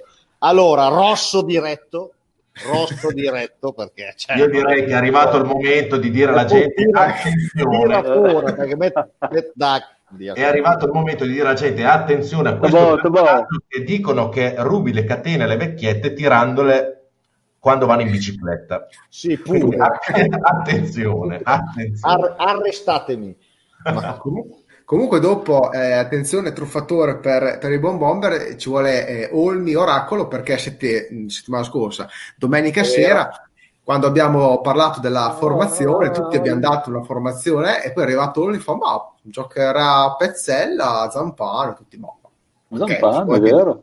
Cosa vuoi che giochi Pezzella? Invece chi Ragazzi, vi do, anche, vi do anche tre numeri, vi do anche tre numeri: 27, 41, 63. Aspetta che ve li scrivo perché... Sagna, sagna che andiamo su Pezzella. Ambo eterno su tutte, chiaramente. Eh, 27, 41, 63. Eh, io, io, invece vi do un consiglio via il bomber da Reggio Emilia quindi tutti quelli che vogliono via il bomber da Reggio Emilia ci mandino un messaggio in questo momento che noi cercheremo di spodestarlo da casa sua e di mandarlo finalmente fuori dai confini reggiani. Chat intasata. Ma direi che in questo momento possiamo, scusate che ho un po' di cose, ok qua? Salutiamo no, anche Morini che mi ha, mi ha scritto su che poi Morini, secondo me, è il baffetto con un profilo falso. Mi ha scritto su Messenger di Facebook quindi non, non, non, non, sono riuscito a leggere perché ah. chiaramente sono in diretta col telefonino, ma dopo lo leggo. Secondo me sei, tu sei il baffetto.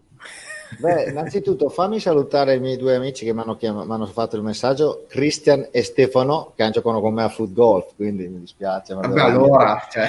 eh, okay. e, e, Stefano ha fatto già la, il, il, il, il, ti voglio bene, quindi è stato bravo. applausi e facciamo tutti no. il ti voglio bene, ragazzi. I tifosi della Reggiana devono fare il ti voglio bene. Punto. Chiuso.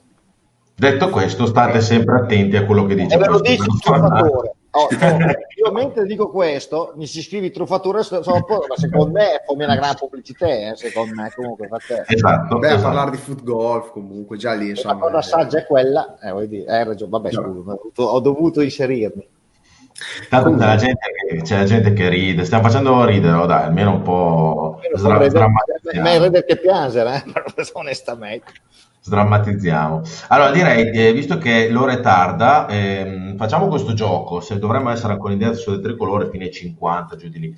Ehm, ho un nuovo giochino da proporre a tutti i tifosi, eh, diciamo eh, come si dice, i maghi da tastiera, gli allenatori da tastiera. Quindi, se anche tu sei un allenatore da tastiera come il bomber, me, sì, come il bomber, e non vedi l'ora di dare consigli ad Alvini perché Alvini deve prendere i nostri consigli perché me. la Ghana siamo noi. Bomber. Da me l'ha preso però il consiglio. Eh, eh sì, eh, bomber, io, l'ho ascoltato.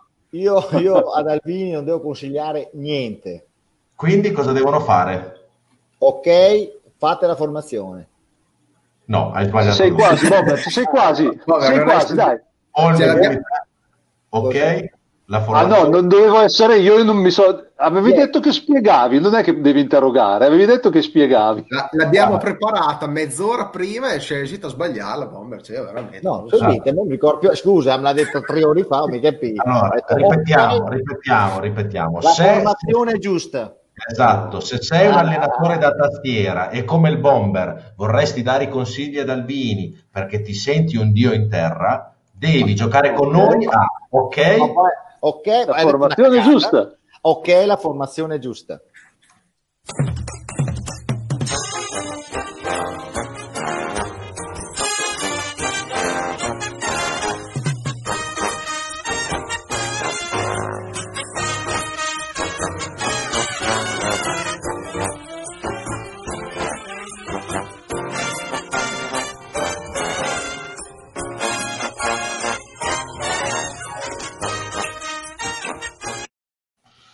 Momento, è il momento, scatenatevi, allenatori da tastiera, questo è il vostro momento per dire la vostra e per essere anche voi parte della reggiana di Mister Alvini. Io lo sto facendo.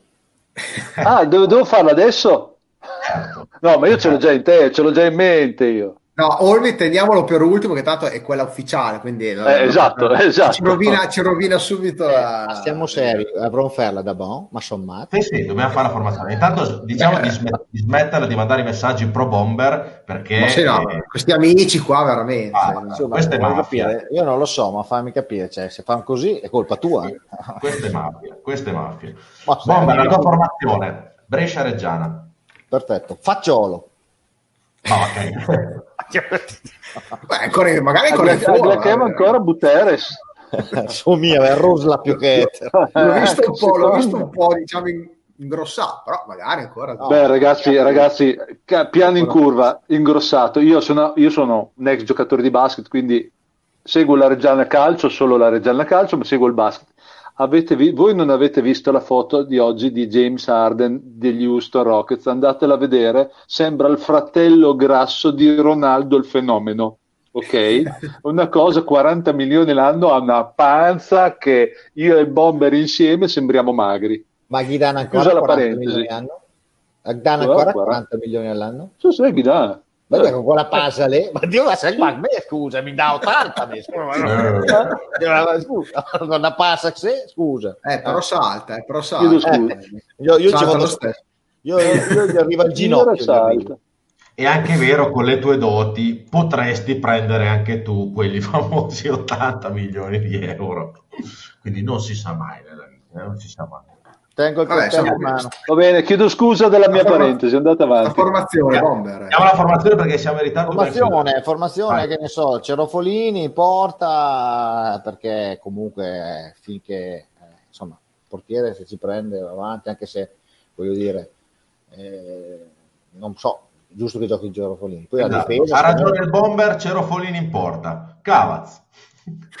Ah, dobbiamo fare le, le... dobbiamo fare le varie come l'altra, come l'altra sera. I vari reparti divisi ti amo Bomber io, le, io, guardare, io guardo le tue facce tu, io ti sogno la notte mi fai troppo ridere. Io quando ti faccio queste cose qua allora c'hai, gli incubi, c'hai gli incubi allora. no no no. Fosse Belen Rodriguez e Dagra Gioma per te eh dai, Bomber, di la formazione, dai. No, dai formazione. Bisogna vedere, se, ragazzi, è specie come sta. Eh, secondo me Rozio giocherà. Per me, se sta bene, Costa gioca. Fa una rotazione, perché gioca ogni tre giorni. Secondo me giocherà Radrezza, tornerà a giocare stavolta. Eh, bisogna vedere davanti come sta. Eh, l'unica, ecco, non faccio la formazione, l'unica cosa che voglio dire, e spero, che faccia gol Zamparo. Basta. Io voglio che segni Zamparo. Basta. Sì, perché deve essere recuperato. No, perché lui, lui, giustamente, lui ci dà l'anima, tutto, però abbiamo avuto sfortuna a non fare gol. L'altra sera, poveretto, secondo me ha fatto una, un movimento di uno che, poveretto, è, è un po', non è in fiducia. Fatto... Sì, manca, si deve sbloccare. Si deve sbloccare esatto, perché... Gli cascate il mondo la... addosso, cioè, vuol dire, fare una cosa del genere. Quindi abbastanza... voglio un gol di Zamparo, basta. È stato abbastanza quasi incomprensibile quel gesto. Gli ho detto, mi è ah. venuto così, però è veramente cioè, strano. Era, cioè. era, più difficile prendere a colpetto che con la testa. Sì, sì, è quello che l'ho detto anch'io subito. Ti eh. vai di testa e gol. Eh. Esatto, esatto. formazione.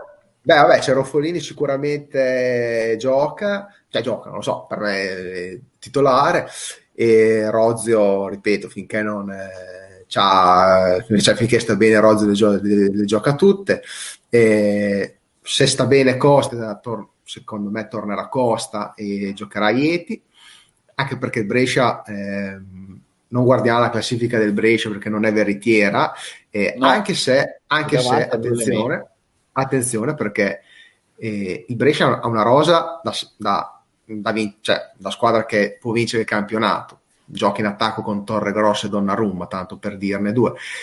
Però attenzione perché quando trovi quegli anni in cui sei un po' allo sbando a livello societario, e il Brescia a livello societario è messo veramente, cioè con Cellino che si sveglia ogni due per tre dice vendo la società e vado via, mollo tutto e tutto quanto.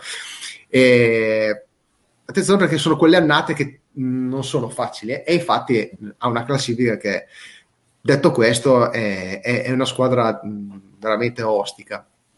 E quindi in difesa io giocherei con Rozio, Costa e Aieti eh, andrei molto sull'esperienza.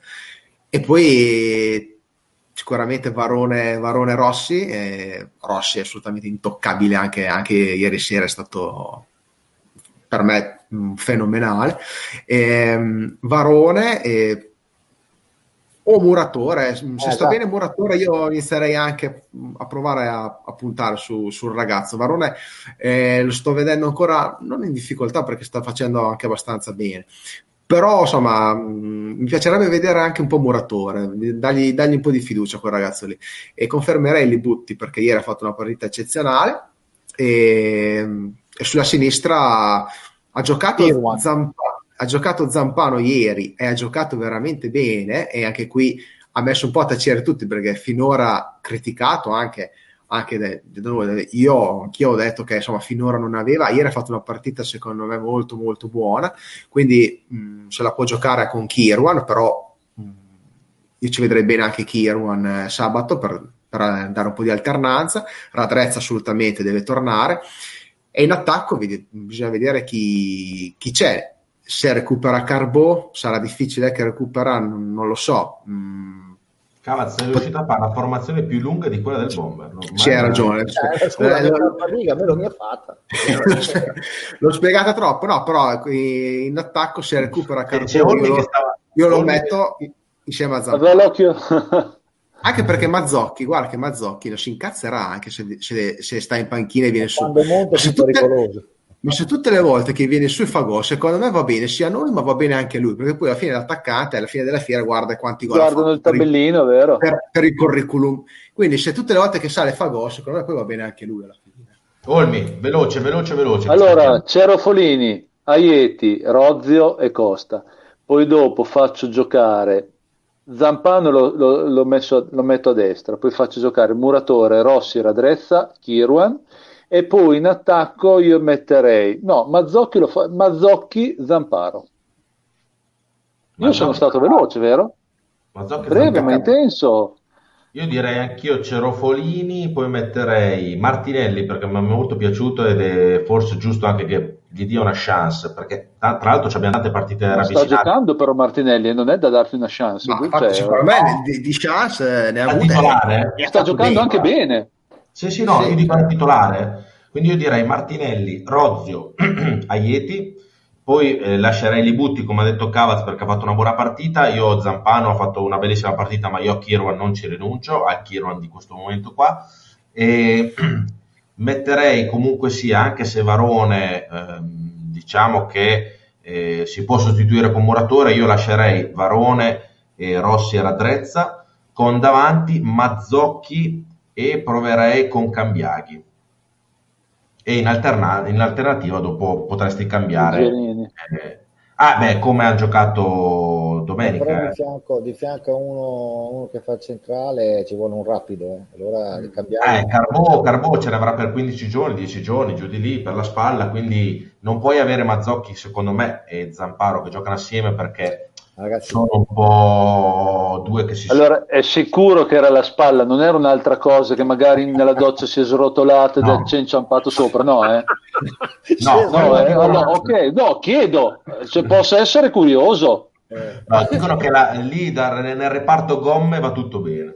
Ah ok ah, secondo me, a parte gli scherzi, la, la formazione sì, dai, purtroppo la sanno loro perché sanno come magari gioca il Brescia, come potrebbe impostarlo il Brescia. Eh, ecco, eh, tira via Callavocche, eh, combina il plus. Come, fa, allora, come fanno i tifosi da oggi a crederti con queste queste. Allora, ah, per forza, perché cioè, guarda, mi sembra che è proprio molto credibile mi sembra la foto. Io Vigliacchi, Bomber, sta buono. Sembra, sembra essere eh, Bomber, zio che go. Cos'è? Eh, Elephant Man? Io basso. Lavoro. Ragazzi, eh, sono tutti intercalari, questo qua è come sì, dire accidenti per Baccolina, Cribbio. Esatto. Io direi che siamo arrivati alla fine e visto che il Bomber comunque in queste Aspetta puntate, caffè. No, in queste puntate qua il Bomber continua a tirarsela dicendo che la gente lo ferma, che gli chiede, insomma, Bomber, anche a meno, perché insomma, eh, bisogna un attimo tornare. Senti. Ma sei Ecco, ormai c'è un VIP, però insomma. No, è che dalle 10.40 in avanti comincia a vaneggiare, comincia a dare sì. dei lavori, a sbarellare. A letto. Comunque ci sono un paio di messaggi interessanti perché ci dicono intanto che il basket ha vinto, quindi ha vinto sì, contro contro la Fortitudo, ottimo risultato dopo la vittoria anche di Varese. E Volta seconda punta dietro Zamparo. Attenzione perché anche Volta non lo nominiamo quasi mai, ma potrebbe anche essere una, una soluzione. Potrebbe anche essere una soluzione. È vero, ha ragione Foroni, potrebbe essere. Anche perché hai giocato molto bene ieri quando è entrato, quindi potrebbe anche essere... Eh, ormai la formazione l'ho fatta, non posso cambiare, però... Ah, sì, è vero, che secondo me... La volta, Ale. Volta, secondo me, tendo come ho detto prima, è stato un investimento importante, deve solo imparare una cosa, che poi io non gli voglio insegnare niente, ci mancherebbe, però quando attacca ogni tanto deve alzare la testa perché c'hai i compagni di fianco e a volte ne è uno che lo raddoppiano, anzi lo triplicano. Eh, eh ma è, volta è quel giocatore lì. Punta l'uomo e, e va, e punta l'uomo. Magari non, è, magari non alza la testa, ma vede lo stesso, perché può puntare e alzare la testa vuol dire essere Ronaldo, eh, tal Dex c'era proprio, oh, fa te, c'è uno che ha... Sarebbe, sarebbe nato un po' a categorie. Eh, insomma... Esatto, dico, ragazzi. Io volevo legarmi a quello che ha detto Cavaz prima, giustamente, che è un po' a Cellino, un po' matto, e anche al terzo allenatore che il cambio il Brescia. Eh. Cioè, esatto. sono, sono, quelle annate un po' maledette, eh, che le, le conosciamo anche noi. un'annata nostra. La può mettere a posto eh, come può andare in casino. Eh, eh bravo. L'ultima annata della Serie B della Reggiana, prima, andare, prima del ventennio di Serie C, noi eravamo una squadrone veramente forte, abbiamo cambiato 10 allenatori, 50 magazzinieri, poi si è retrocessi. Ah, certo. eh, ho detto questo, il Brescia si salverà perché si salverà, cioè, assolutamente. Eh, vabbè, sicuro, però no, volevo solo fare un paragone. Però, però, sarà, secondo me, se continua così, tutt'altro che un'annata semplice, perché... Mm, poi, dom- poi sabato ci dà 4 gol. Chi vivrà vedrà. Chi vivrà vedrà. Ricordiamo le ultime, cioè, le prossime gare, Brescia-Reggiana sabato 14, che è questo, ore 14, eh, Empoli-Reggiana martedì 22, ore 21, Reggiana Regina domenica 27, quindi dopo la diciamo tra virgolette sosta natalizia alle 12.30, Pordenone Reggiana mercoledì 30. No, no, e... c'è un errore, c'è un errore. Dove? Sabato 19. Dove è 19? Eh, sabato 19. E dove c'è Brescia Reggiana. Sì, no, 14 già, il 14 ah, è già sì, andato. Okay. ok, sì, è 19 comunque questo.